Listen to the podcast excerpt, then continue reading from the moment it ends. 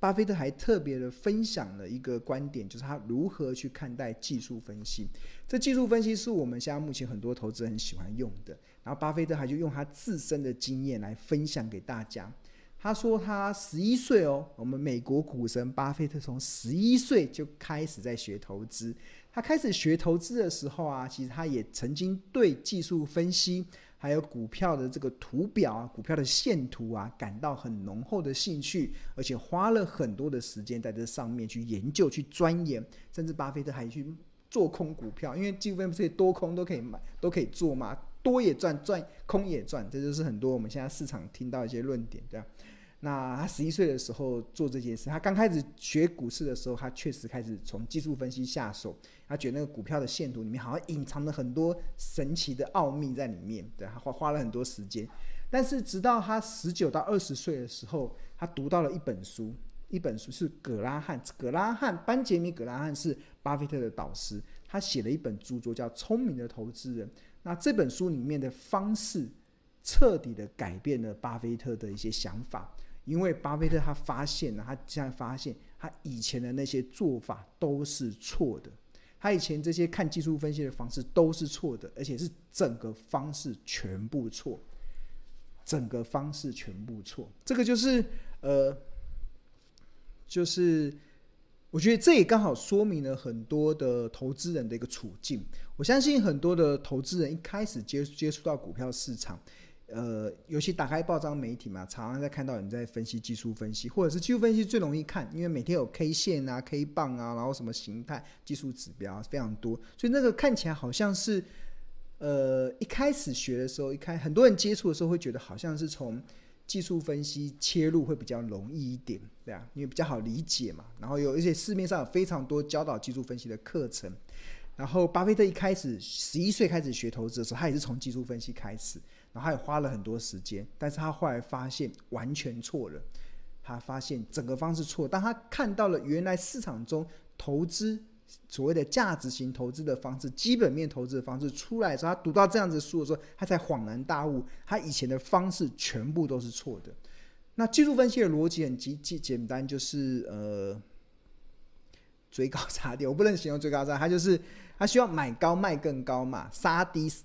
未来会接更低，这样 对啊，就是不同的策略啦，对啊。那当然，这就是呃，我常常讲的啦，就我常常用那个欧洲股神科斯托兰尼所形容的，就是呃，股价跟基本面的关系，就好比小狗与主人之间的关系。那呃，技术分析就是在分析小狗的走向，对，每天追着小狗跑这样子。那那那。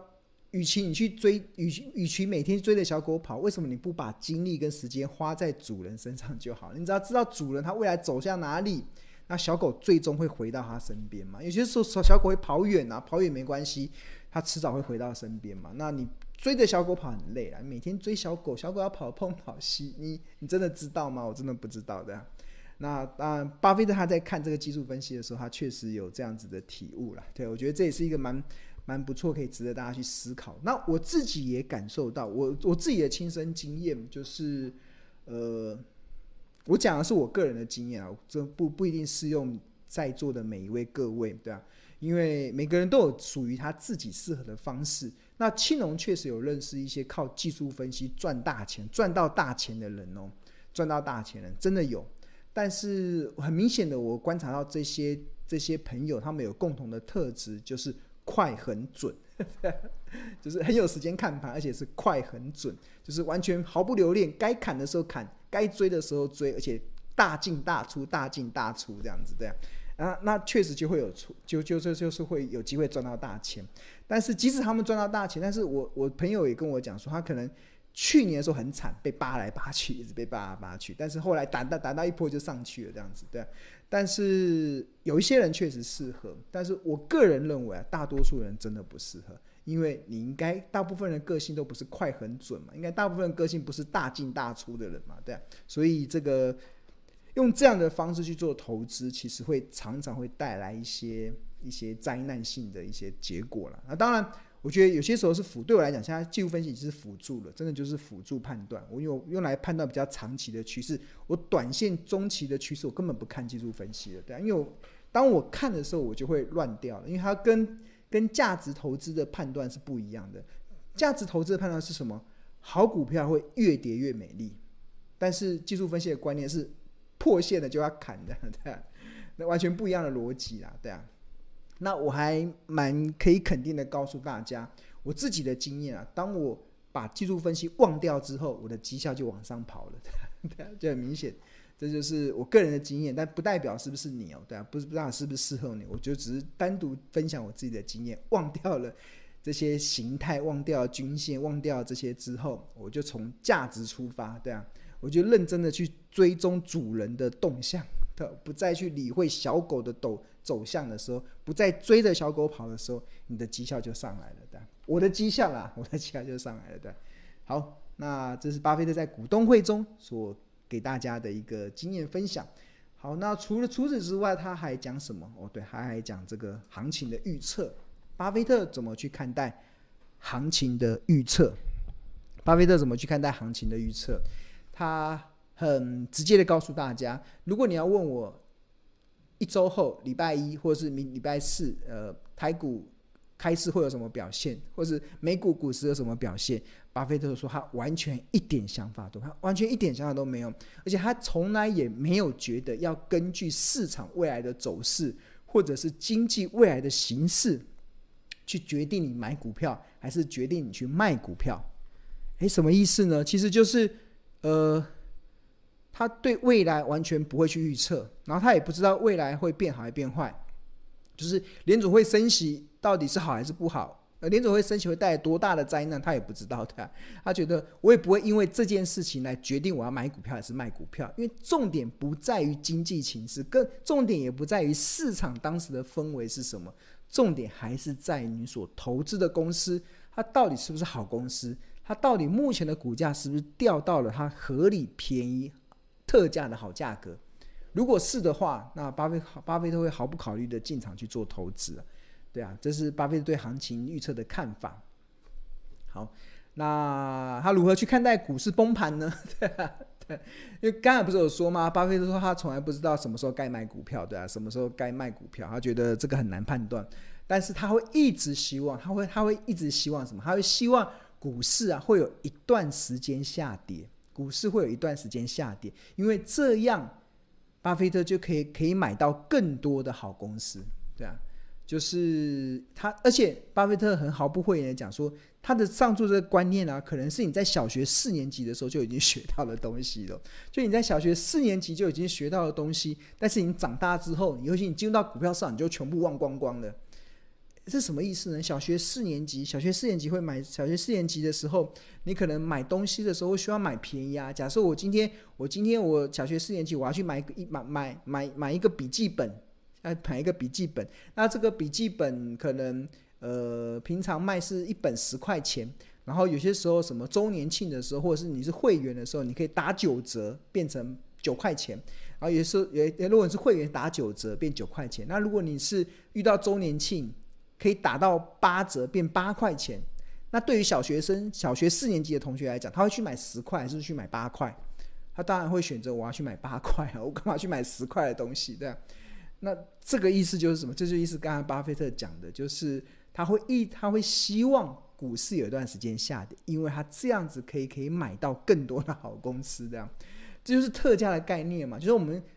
买东西，诶，像母亲节的活动，母亲节有很多百货公司都会举办特价的活动嘛。我记得我上上上个礼拜我到百货公司，又被又被要买又被要买买一个东西的，然后突然那个店员跟我讲说：“你还不要等一下，等母亲节我们有个活动，可以买千送百。”诶，我听了买千送百，诶，好像很划得来，所以原本要买的我就等了一下，因为我在隔个一个礼拜之后，我就可以买千送百，这样。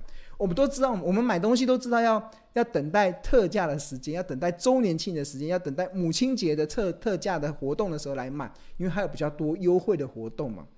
这是我们小学四年级就已经学会，但是我们在股票市场中却完全忘记了这件事。大家根本不管价格，根本不管这个价格到底这家公司到底值多少钱，我就我就进场去买了，我进场去追了，对啊。那最后的结果当然就就可想而知嘛，就可想而知的。就可想而知。OK，好，好，那呃，但是股市总是会出现崩盘嘛。但但是呃，巴菲特他如何去看待股市崩盘？他说，其实在他他很乐见股票市场出现 crazy，就是非常疯狂的一些这些 crazy 这些 crazy 呃疯狂的行为，代表可能是过度的乐观，或者是过度的悲观，代表的是过度的贪婪，或者是过度的恐惧。对，他讲的这个疯狂行为，指的就是 crazy 嘛，就是贪婪或恐惧，就这。这个他当市场啊，有如果是现在啦，如果是现在，由巴菲特角度来讲，现在市场出现了很多恐慌的气氛出来了。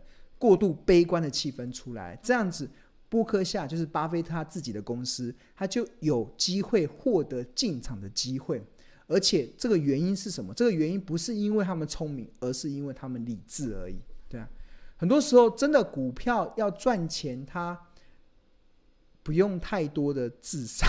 巴菲特说，你只要一般人的智商，你只要懂得加减乘除，对吧？其实你就可以去懂得去判断股市的一些。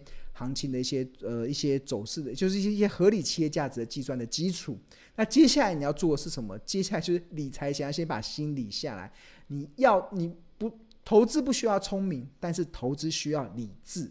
理智是什么？理智就是当看到一档股票涨到不合理的时候，你不会去追它；涨到昂贵价的时候，你不会去追它，因为你已经在投机了，不再投资了。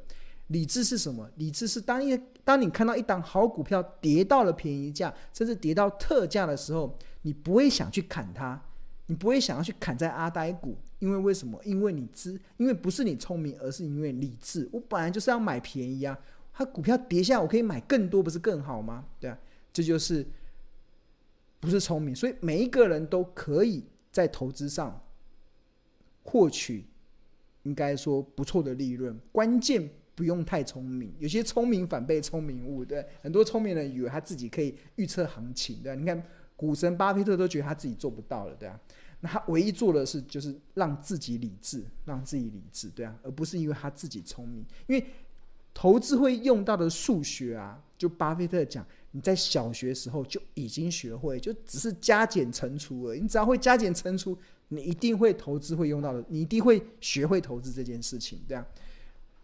没有很复杂，你只要有基本的逻辑、基本的概念就可以做到了，对吧？那、那、那要接下来就什么？接下来就只是理智，而不是聪明，对吧？然后他他也形容说，他们现在目前手上，而且他们为了要去因应，为了随时保持那个可能股市会出现崩盘的状况，所以他们巴菲特手上总是会有很多的现金。那这个现金指的是超过一千亿美金的现金，就是当机会出现的时候，可以灵活的运用，而且可以再次的找到被低估的企业进行投资。这这这也是庆隆常举的例子啊，就是我常告诉大家要见好就收，要常常保持现金的弹性。像我自己，大概就长长时间的，就是维持三到四成的现金，然后六到七成的股票。然后当行情好的时候，我会把股票的比例降低，然后提高现金的比重。那当行情不好的时候，我会降低现金的比重，拉高股票的部位。诶，大家有没有有没有听错？没有听错，这是才是对的哦。因为我前前几天我收到一个讯息啊，一个讯息，现在就有人跟我说，他现在股票是百分之百，是不是要减码了？对，我说。跌成这样，为什么要减码？对对，那节奏就错。就跌下来的时候，你才想要拉高现金的比重，降低股票的比重，那就错了。跌的时候是要拉高，哎，跌的股价在跌的时候是要拉高股票的比重，降低现金的比重。那股票在涨的时候是要降低股票的比重，拉高现金的比重，这才对啊，这才对啊，对啊。所以这也是我过去长期不断在教大家的，就是股票涨到目标价的时候，要记得见好就收。为什么要见好就收？因为以备不时之需。为什么要以备不时之需？是因为金融市场永远会有突如其来的利空来打击多头信心。所以当这个突如其来的利空出现的时候，你就可以动用手上的现金进场去买被市场愚蠢砍到便宜特价的好公司，对啊。这就是很重要的，但因为呃，但但最最怕的是什么？最怕的就是你所有钱都买在最高点，跌下来的时候，你又想把股票砍掉。最怕的是跌下的时候，你手上已经没有现金可以买了，对啊。那这就是你必须得去检讨的部分。那我觉得这一次的股市的波动也提供很好的方式啊，让大家可以去去这个去重新的调整。如果你现在现金已经用光光了，你的股票已经满档了，那那就有点可能需要再调整精进。像我自己啦，我自己现在目前的股票部位大概七成，现金的部位大概三成。呃，在四月底的时候，然后我三月底的时候，我的股票部位是六成，现金比重是四成，所以这这段时间股市的下跌，我花我动用了十趴的现金去提高我股票的部位，对。那如果这个时候，那如果继续股市故事，如果台股继续跌了，还没关系啊，我就接下来就是股票剩八，股票拉到八成，现金降到两成，那再跌了没关系，股票拉到九成，现金降到一成。那再往下跌了，没关系，股票拉到百分百，现金用光光。再往下跌了，没关系，我们眼一闭，牙一咬，忍忍就过去。我们等待报复性反弹，这样，对啊，就是因为你买到好公司，你买到好价格，你怕什么的？你怕什么的？好，那这个就是一个很重要的一个定见啊。我觉得巴菲特他也不断的在告诉大家这样子的一个逻辑，这样，不断告诉大家这样子的逻辑。总是有很多的新货陷阱。OK，好，那就如巴菲特他就这次他怎么利用这次的股市的崩盘？这次的美股也大跌嘛，台股都跌两千点了，美股也跌得很惨，对吧？